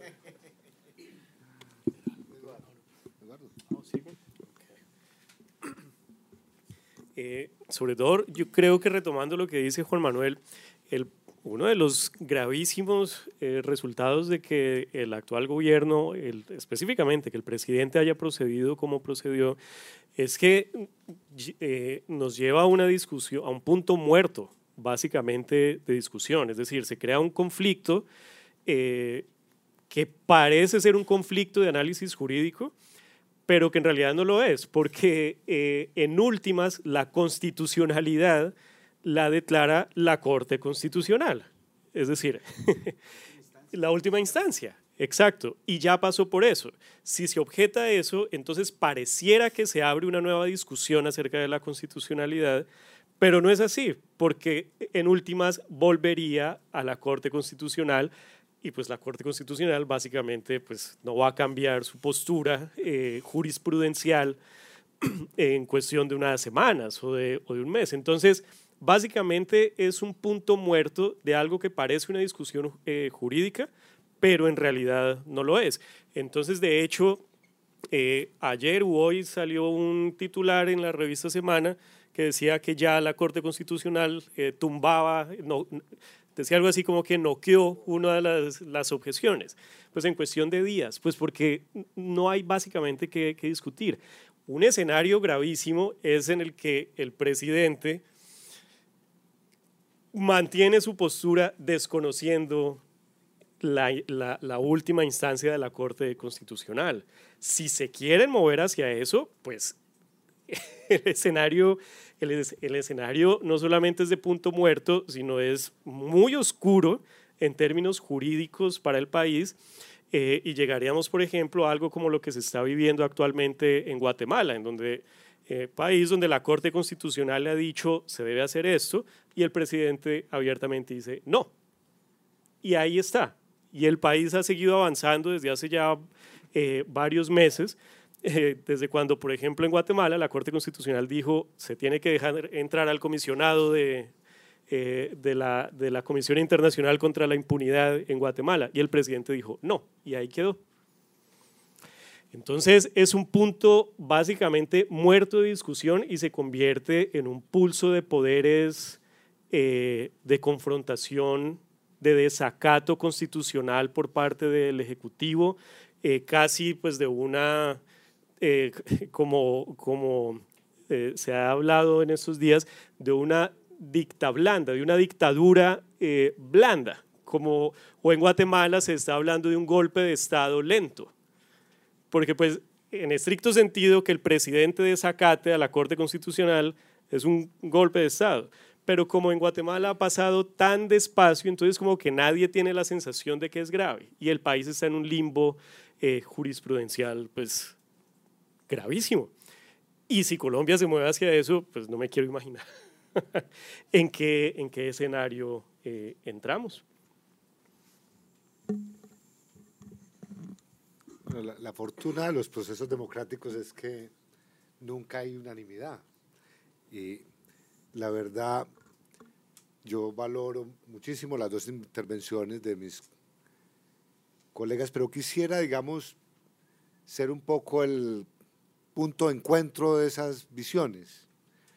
Primero para decir que sí es realmente una situación que no esperábamos quienes hemos trabajado por la paz, ver que desde el gobierno se objetara la ley estatutaria para la paz, en cuanto que esa ley estatutaria ya tiene sentencia de cierre por parte de la Corte Constitucional. Entonces, digamos que en términos políticos y jurídicos, sí es una situación exótica. Dos, cabe, digamos, como lo interpreta el gobierno, que el presidente tiene capacidad para objetar por razones de inconveniencia las leyes, la, sanción de las leyes. Y eso es lo que el gobierno dice que ha hecho. Y ahí, digamos, hay un artículo constitucional que dice, por razones de conveniencia el presidente puede objetar. Ellos se fueron por ese camino. Tres, el que se han ido por ese camino los enfrenta a una dosis de realidad, que es cuál. La dosis de realidad que la Corte, como lo hizo el día de ayer, nuevamente emite una sentencia en función de dos de las objeciones de inconveniencia, donde la Corte se ratifica y dice concretamente que la Jurisdicción Especial para la Paz puede practicar pruebas para verificar la fecha de comisión de los delitos que tienen carácter de extradición, de extradición para verificar a través de esa práctica de pruebas si el delito se cometió antes de la firma del acuerdo o con posterioridad a la firma del acuerdo. Y dos, la Corte ratifica su posición de que no le abre paso a una sala especial para el juzgamiento de militares. Digo, esa dosis de realismo, finalmente, en un Estado democrático debería permitir que haya una maniobra política en busca de una salida institucional a una decisión que tomó el gobierno. Pero voy un poco más allá. En el peor de los casos, en el evento de que por razones procedimentales eh, se colapse la aplicación del estatut, de la ley estatutaria de la Jurisdicción Especial para la Paz, lo cierto es que la jurisdicción tiene entidad constitucional y mientras se da cualquier tipo de reglamento, ella autónomamente, con base en la jurisprudencia aplicable, puede darse sus propios reglamentos.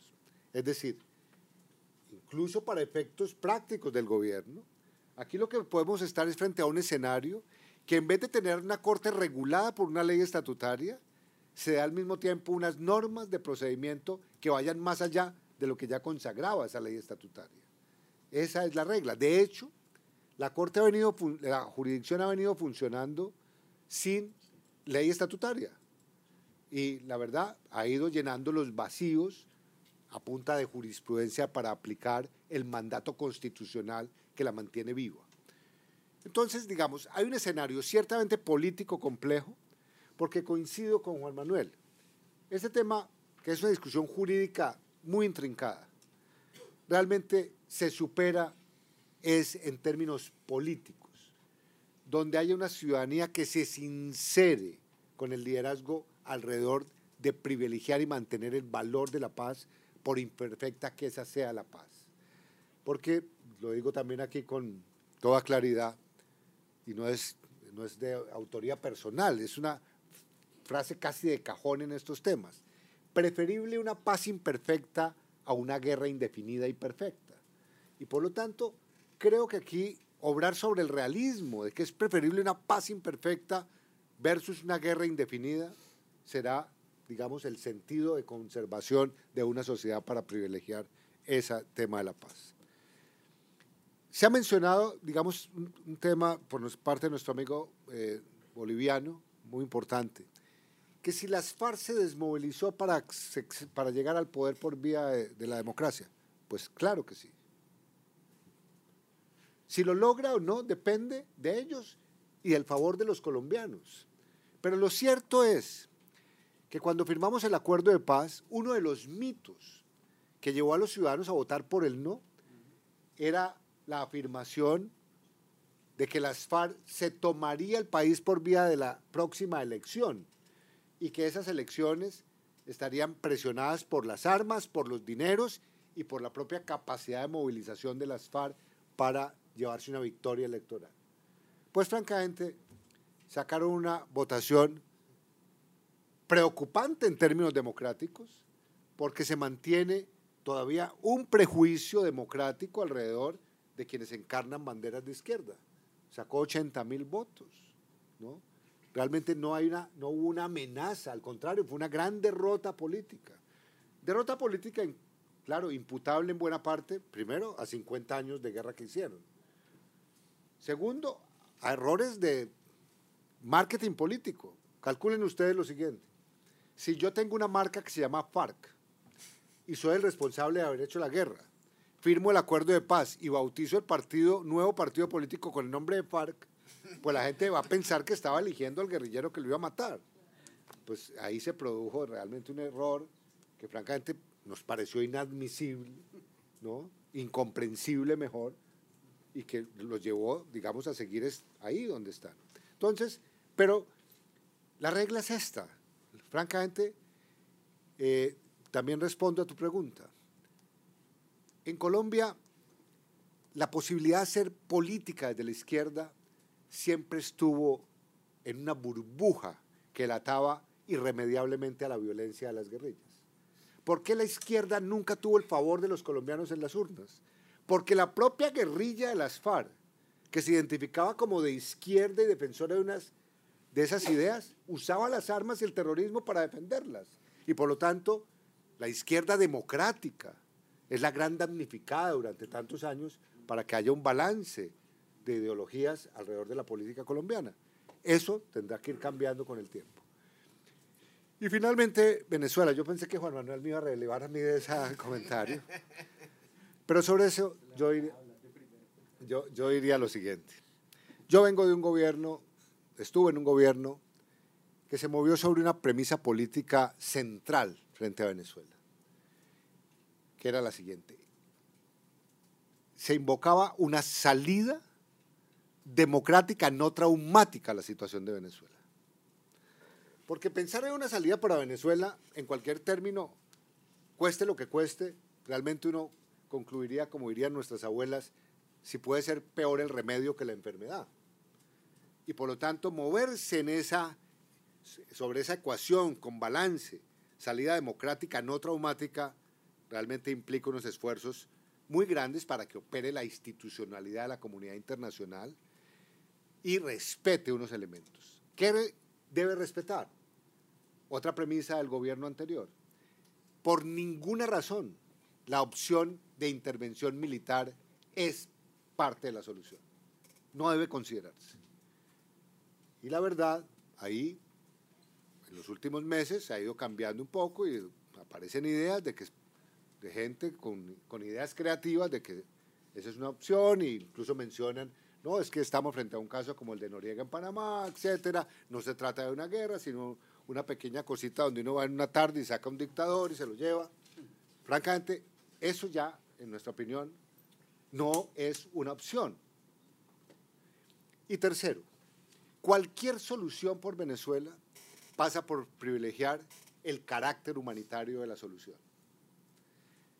Con esto quiero decir, mientras hay solución política de fondo, debe haber soluciones que mitiguen la situación de los venezolanos en el día a día a través de unas acciones humanitarias concretas.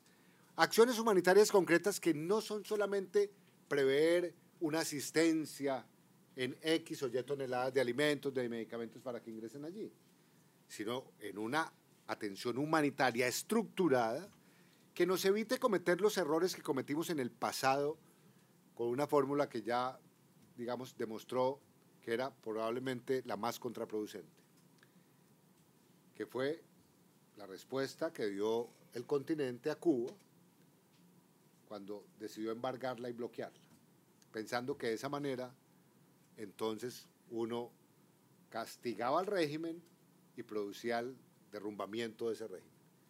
Pues lo que provocó según muchos analistas, yo no quiero tomar partido ahí porque no soy defensor de los cubanos tampoco, ni del régimen cubano, que me parece tiene que transitar a una democracia, es que un bloqueo o embargo exacerba el sentimiento nacionalista de sacrificio y cohesiona internamente a la población alrededor del el dictador.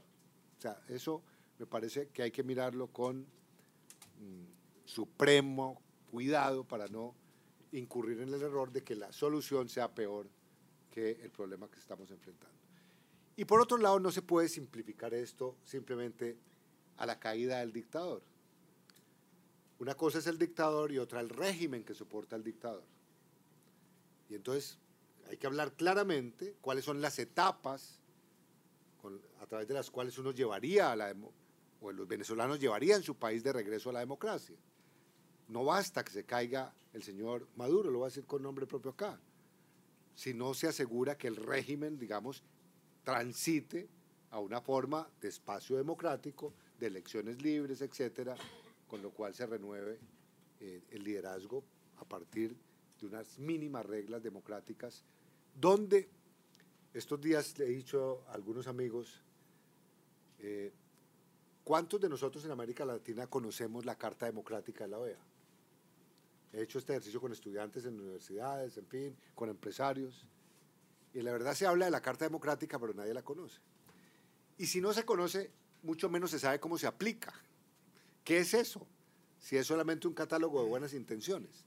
Yo creo que América hoy, como continente, con la institucionalidad, tiene la inmensa oportunidad de traducir la Carta Democrática en una carta de negociación práctica para superar problemas como el que tenemos en el continente con Venezuela y que tienen especialmente los venezolanos frente a la crisis que padecen.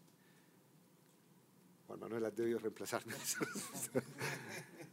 bueno, muchas gracias. Yo sé que quedan más preguntas, quedan muchas inquietudes. Yo me voy a Pero permitir, habrá otras oportunidades para que... me voy a permitir simplemente decirles gracias eh, sobre la base de que hoy el mundo está necesitando foros como este que ustedes representan. Foros donde la inteligencia colectiva de ustedes es la que transforma. Foros donde los multiplicadores para la construcción de ciudadanía realmente son los que ustedes encarnan. Porque si hay algún déficit hoy también en nuestra región, es que las competencias ciudadanas no se están ejerciendo. Hoy hay una ciudadanía o reclamante o protestante, pero poco constructiva en el ejercicio de sus, repito, competencias ciudadanas.